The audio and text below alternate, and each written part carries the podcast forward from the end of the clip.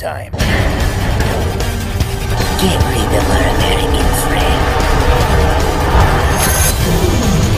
You are a long way from home, cowboy. Who are these people?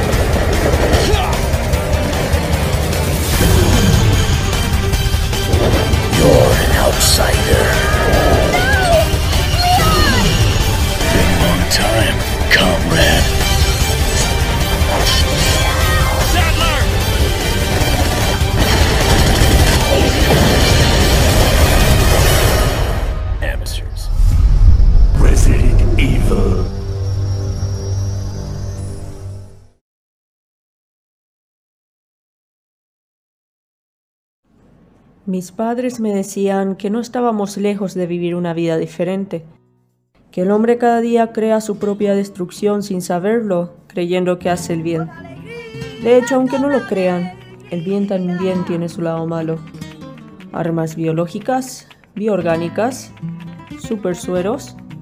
Las grandes industrias querían mejorar sus armamentos y no solamente la tecnología serviría.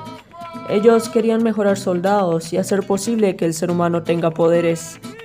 Es algo loco, lo sé, pero ahora todo le salió de las manos. Actualmente el poder lo ejerce el mal y jamás creí que esto me afectaría. Capítulo 1 Esta semana quería disfrutar de un buen clima en España junto a mi tío y mis padres. La Secretaría de Turismo nos recomendó un pueblo. Los primeros tres días fue algo divertido y relajante. Aquel pueblo era bastante tranquilo y las personas se dedicaban a la agricultura y la ganadería. Aunque lo malo es que yo era la chica más joven entre los turistas y creo que del pueblo porque no había visto alguna otra de mi edad. En fin, podría decir que me agradaba hasta que en el cuarto día oí rumores sobre la llegada de los iluminados. Decían que era una secta religiosa y que tenían su iglesia a las alturas del pueblo. Me dio mucha curiosidad hasta que un día fui con mi tío a visitarla. En mi punto de vista no parecía a una iglesia o a una secta religiosa, más bien pertenecía al ocultismo. Me dio bastante miedo al ver un cementerio enfrente de la misma. ¿Qué clase de iglesia es esta? preguntó Carlos, mi tío. Diría más bien que es una secta, comenté. Ingresamos al lugar y pude ver un símbolo como una pieza extraíble. Mi tío la presionó y la enorme puerta se abrió. Ambos nos miramos intrigados. Al entrar pudimos observar a varios monjes, creo que se hacen llamar, con sus capuchas que casi no podíamos verles sus rostros. Estaban haciendo un ritual. Para no molestar, decidimos voltear y salir de allí, pero otros dos aparecieron detrás de nosotros y nos taparon el camino. ¿Pero qué demonios? se sorprendió Carlos. Podemos usar a ese hombre, dijo una tenebrosa voz en inglés. Mi tío no lo entendió, pero yo sí. Ambos nos miramos confundidos y uno de los monjes golpeó a mi tío dejándolo inconsciente en el suelo. Yo intenté ayudarlo, pero otro de ellos me detuvo, así que opté por dar un codazo al pendejo y salí corriendo del lugar. Ya afuera vi a un grupo de habitantes parados mirando en dirección a la iglesia. Entonces me dirigí a una señora. Señora, ayúdeme, por favor. Atraparon a mi tío, dije desesperada. La señora simplemente me ignoró y continuó observando a la iglesia como si estuviera hipnotizada.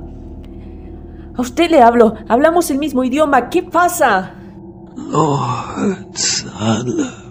Me giré a ver la iglesia y estaba el mismo hombre que ordenó a los dos monjes, supongo que es el cabecilla. ¡Atrápenla! exclamó apuntándome con su dedo. Al principio estaba confundida y vi que la señora se giró a verme. Sus ojos se tornaron rojos. Yo di unos pasos atrás hasta que los demás se giraron también. ¡Mierda! murmuré. ¡Agárrenlo! Decidí correr mientras que los habitantes me seguían por atrás. Parecía una eternidad. Mi cabeza no tenía tiempo para pensar en lo que acababa de ocurrir.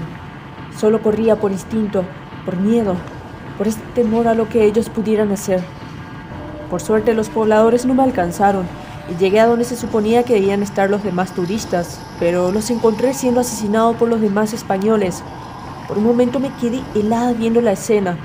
Los gritos de esas personas pidiendo ayuda, algunos con rastro de sangre. Parecía que todo esto giraba en torno a mí. Entrecerré mis dientes con coraje. No sabía qué hacer. Mi respiración era entrecortada. Mi pecho se agitaba. Corrían unas gotas de sudor por mi frente hasta que se me vinieron a la mente mis padres. Suspiré y rápidamente, sin que me vieran los habitantes, trepé hasta el segundo piso de la casa, donde se suponía que debían estar ellos, pero no los encontré. Oí más gritos provenientes de afuera y observé a través de la ventana de la habitación. Era mi padre, mi padre. Estaba de rodillas con las manos atadas, junto a una persona que tenía una bolsa cubriéndole la cabeza. Habían varios pobladores con rastrillos, machetes y palos formando un círculo balbuceando la frase Matadlos, matadlos. De pronto oí el sonido de una clase de sierra y de la multitud apareció un hombre. Tenía el rostro cubierto con una motosierra en sus manos. Tragué mis salivas a duras penas al verlo. Mi corazón comenzó a acelerarse con más intensidad y un tremendo escalofrío cruzó por mi espalda. El hombre de la motosierra se acercó gritando como loco en dirección a mi papá y lo decapitó. A como pude tapé mi boca para no gritar y las lágrimas inundaron mi rostro. El cuerpo de mi padre cayó completamente al suelo, ya sin cabeza. Luego observé que una mujer quitó la bolsa de la cabeza de la otra persona, quien resultaba ser mi madre. Ella miró a un costado y al ver el cuerpo decapitado comenzó a gritar y a llorar. Suplicaba por su vida, pero a los sanguinarios pobladores no les importaba. Así que la misma mujer con su hacha la clavó directamente a la cabeza. Cubrí mis ojos y me agaché tirándome al suelo, recostando mi espalda por la pared. Minutos luego de haber estado de cuclillas, tratando de digerir lo que acababa de ver. ¿Es esto real o producto de mi imaginación? Pedí a mi mente una respuesta lógica, pero no la encontraba. Me puse de pie y observé nuevamente por la misma ventana. Esto es real, murmuré para mí misma. Parada, me recosté por la pared. Comencé a temblar. Estaba muy asustada. No podía creer que todo esto me estaba pasando. Sequé el sudor de mi frente con mi mano y suspiraba tratando de relajarme. Pronto pensé en mi vida. Yo no quería acabar así y solo había una única forma de salir viva de esto. El puente principal. Decidí salir sigilosamente de la casa. Al fijarme que nadie rodeaba mi entorno, comencé a correr lo más rápido que podía. Crucé por unos caminos con mucha flora. Creí haberme perdido, pero luego pasé por un puente. Pensé que había logrado escapar de ese pueblo, hasta que vi a otro poblador cargando un hacha en su mano.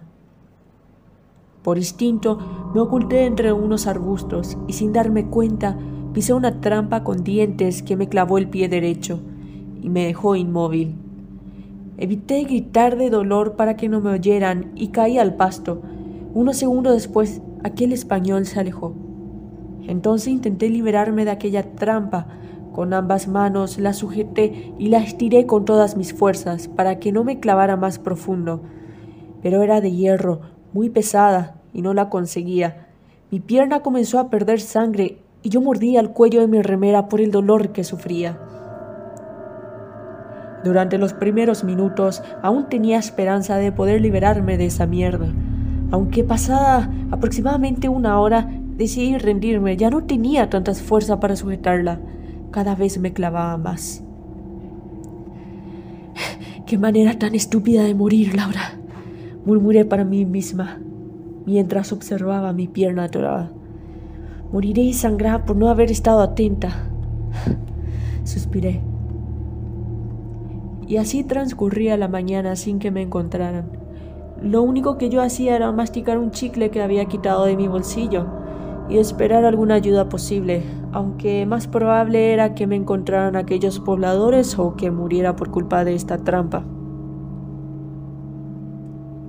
Pasó un largo tiempo, o eso creía. Sufrir este calvario era peor que ser acribillado o mutilado. un movimiento que hacía y podía desangrar aún más. Además mis brazos comenzaban a temblar y mis fuerzas se agotaban. Escupí el chicle y miré al cielo. El sol poco a poco iba ocultándose. El ambiente estaba bastante silencioso. Yo temía pasar la noche aquí. Así que por un momento decidí dejar de pensar en eso y la brisa del viento me trajo un poco de paz. Una paz que pronto fue interrumpida por un disparo. Me asusté. No sabía qué hacer, si eran los habitantes manipulados o era la policía. Logré ver a algunos de ellos corriendo con sus hachas. Luego oí una explosión. Cerrando mis ojos intenté imaginarme qué ocurría por esa zona hasta que escuché más disparos. Abrí mis ojos al sentir unos pasos. Levanté mi mirada y vi a un hombre rubio con chaqueta marrón y una pistola en mano. No parecía ser un habitante del pueblo ni tampoco era un turista. Oye, exclamé débilmente con mi voz ronca. El hombre se detuvo observando por todas partes con todos sus sentidos en alerta. A tu derecha, dije en un murmuro levantando una de mis manos a como pude, pero pronto grité porque los dientes de la trampa me clavaron más fuerte. ¡Ah! El rubio logró verme y se acercó a mí. Ayúdame, por favor, murmuré entre lágrimas. Entonces él guardó su pistola y se agachó mirando la trampa. Perdiste mucha sangre, dijo en inglés para luego abrir los dientes de la trampa y dejarme libre. Quédate quieta, voy a vendarte esa herida. Me recosté completamente al pasto llevando mi brazo izquierdo encima de mi frente. Estaba totalmente agotada. El rubio comenzó a vendarme la herida. Sentí mi pierna arder y mucho dolor. Pequeñas gotas de lágrimas salían de mis ojos, pero lo aguanté. Gracias, dije al observar el trabajo terminado. Tienes suerte de que esa cosa no haya podido arrancarte la pierna. Dime, ¿puedes caminar? me preguntó. Sí, supongo. Me levanté. ¿Quién eres tú y dónde están tus padres? ¿Qué haces en un lugar como este? Yo... Yo soy Laura López. Vine de vacaciones y hace unos días llegó un grupo de ocultismo llamado Los Iluminados. Ellos tienen a mi tío y pienso que controlan a los habitantes porque ellos mataron a los otros turistas, así como como a mis padres. Comenté cabeza baja. ¿Los iluminados? Vaya nombrecito. Se quedó pensando. Pero, ¿qué clase de secta sería capaz de hacer eso? La verdad es extraño y, por cierto, ¿tú quién eres? ¿Qué te trae por aquí? Mi nombre es Leon Scott Kennedy. Bien, mira, estoy buscando a esta chica de la foto. Quitó de su bolsillo una foto. ¿La has visto antes? me preguntó. Lo siento, no. Hice una mueca. Bueno, por ella estoy aquí. Estoy en una... Mm, procedió a guardar la foto de vuelta en su bolsillo y se mantuvo en silencio. ¿En una? Hmm, ¿En una qué? Pregunté curiosa. Eh, de momento no te puedo decir. Sé que tú no confías mucho en mí y yo tampoco en ti. Así que sigamos. Tengo que llevarte conmigo. No puedo dejarte aquí. Sería lo menos que puedo hacer contigo. Mantente alerta.